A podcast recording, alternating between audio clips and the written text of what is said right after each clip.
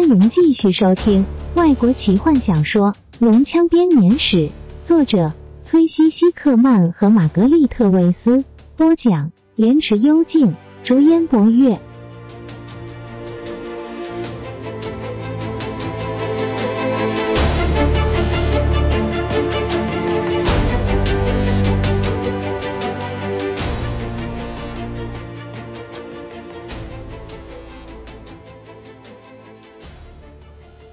在暗之女发出了最后通牒之后的那天晚上，卡拉曼城一片死寂。卡洛夫市长宣布进入备战状态，也就是说，所有的酒吧通通关闭，城门上锁，没有人可以离开。唯一可以进入的是从附近的农村和渔村前来避难的居民。这些难民在日落的时候蜂拥进来。诉说着龙人在他们的家园烧杀的可怕故事。虽然卡拉曼城中的某些贵族不赞成这么快进入严格的备战状态，塔尼斯和吉尔塞纳斯难得团结在一起，说服了市长采取这样的手段。两个人都生动的描述了塔西斯城在烈焰中陷落的惨况，这让他们显得特别有说服力。卡洛夫市长很快的发布了命令。接着，只能无助的瞪着眼前的这两个人。很明显的，他也不知道该如何防守这座城市。漂浮在空中的要塞投下的阴影，让他完全六神无主。他的将领们也好不到哪里去。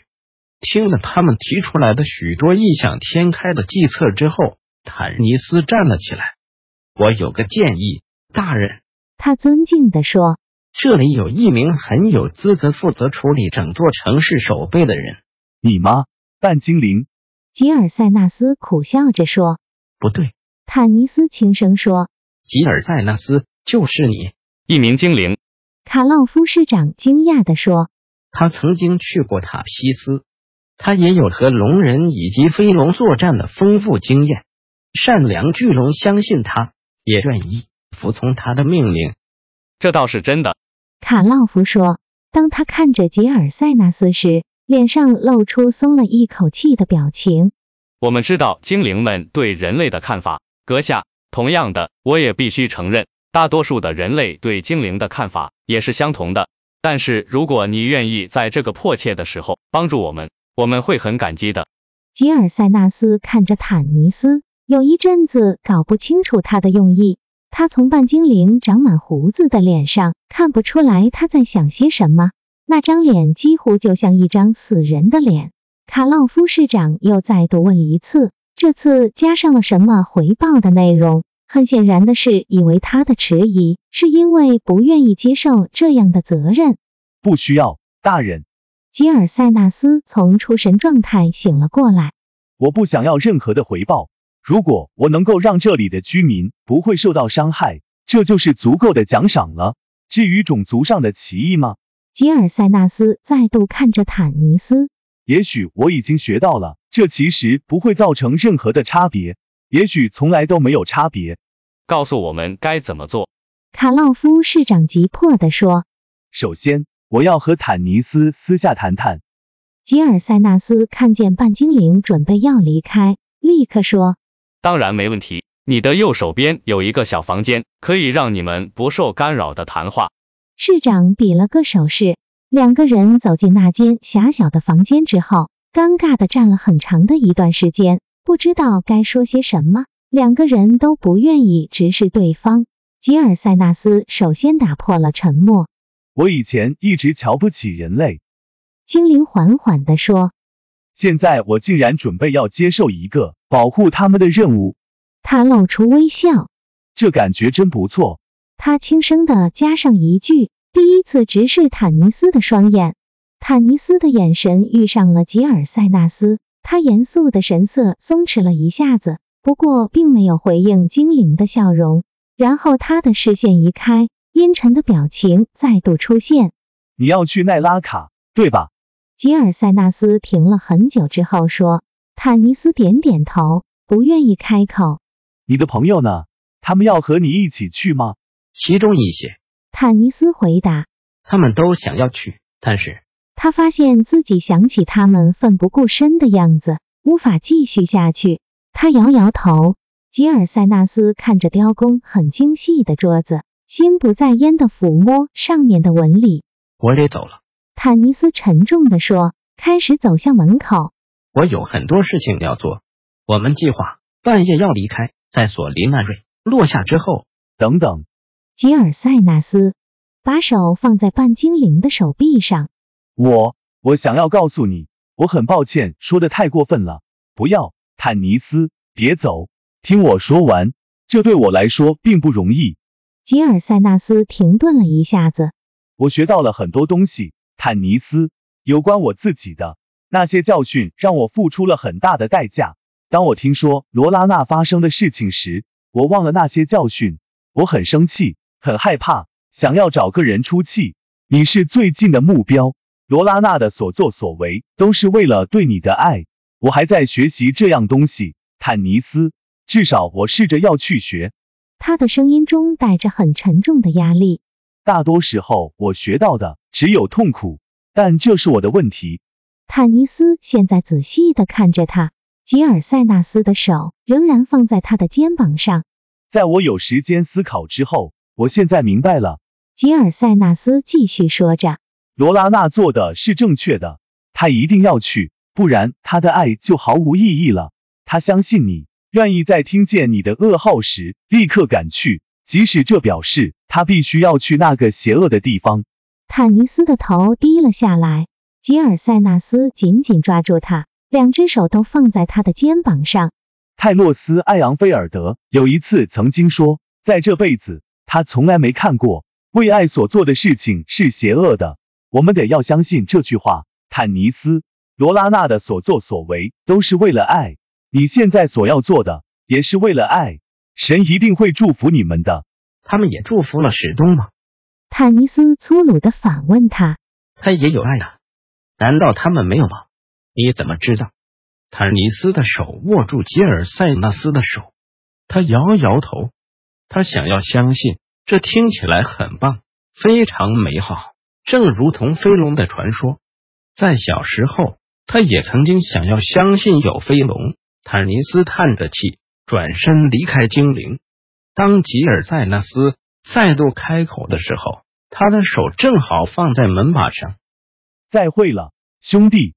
众人在城墙边汇合，就在泰索和夫找到的可以越过城墙通往外面的密道门外。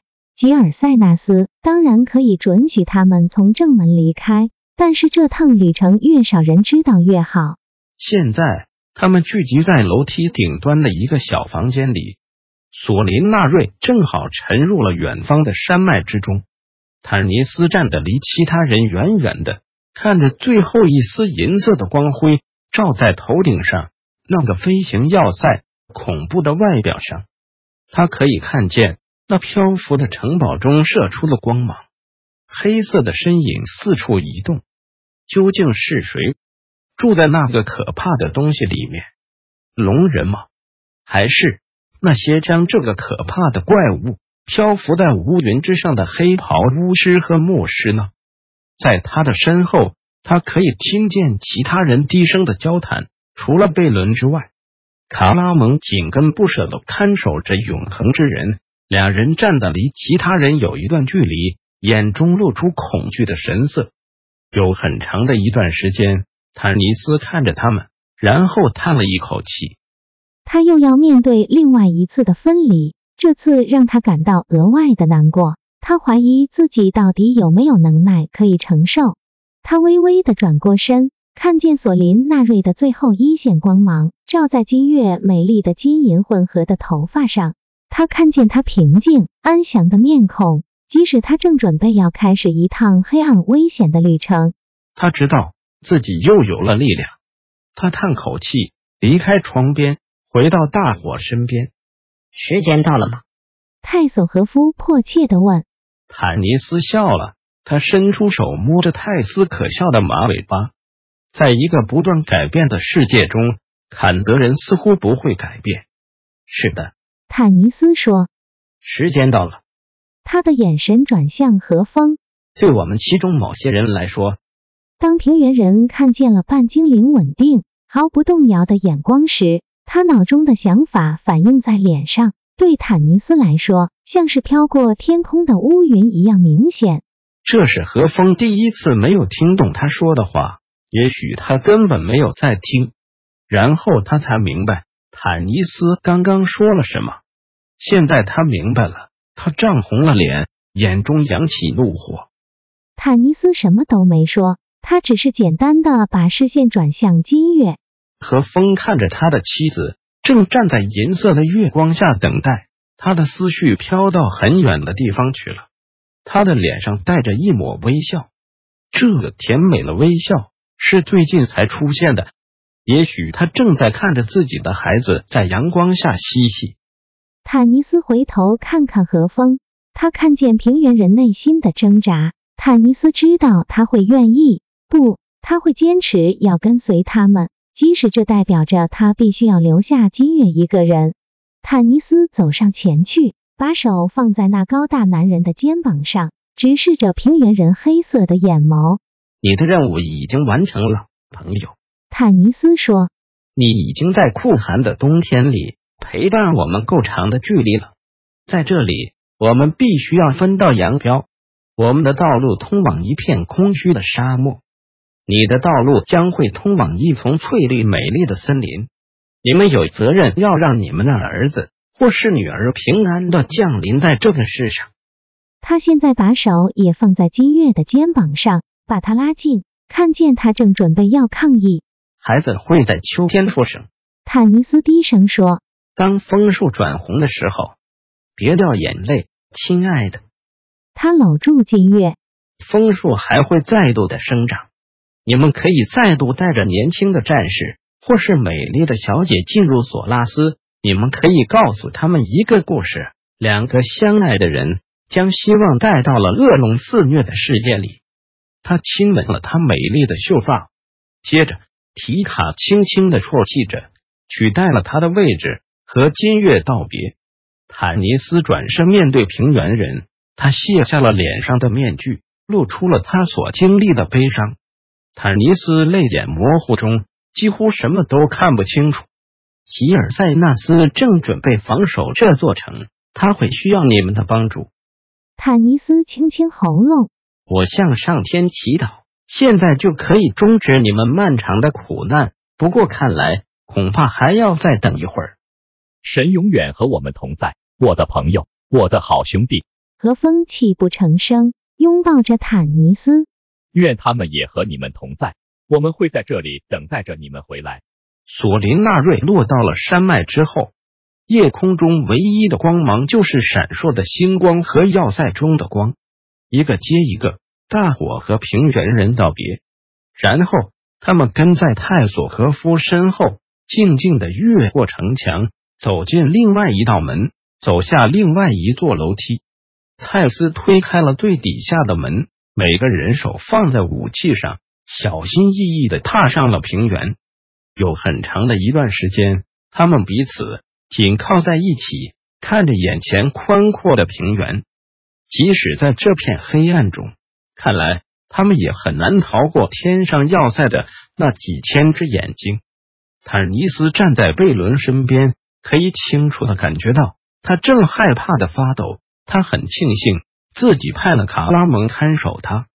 自从坦尼斯明白表示他们要去奈拉卡之后，半精灵就从他蓝色的眼中看见了疯狂的神采，就像是一只被困住的野兽。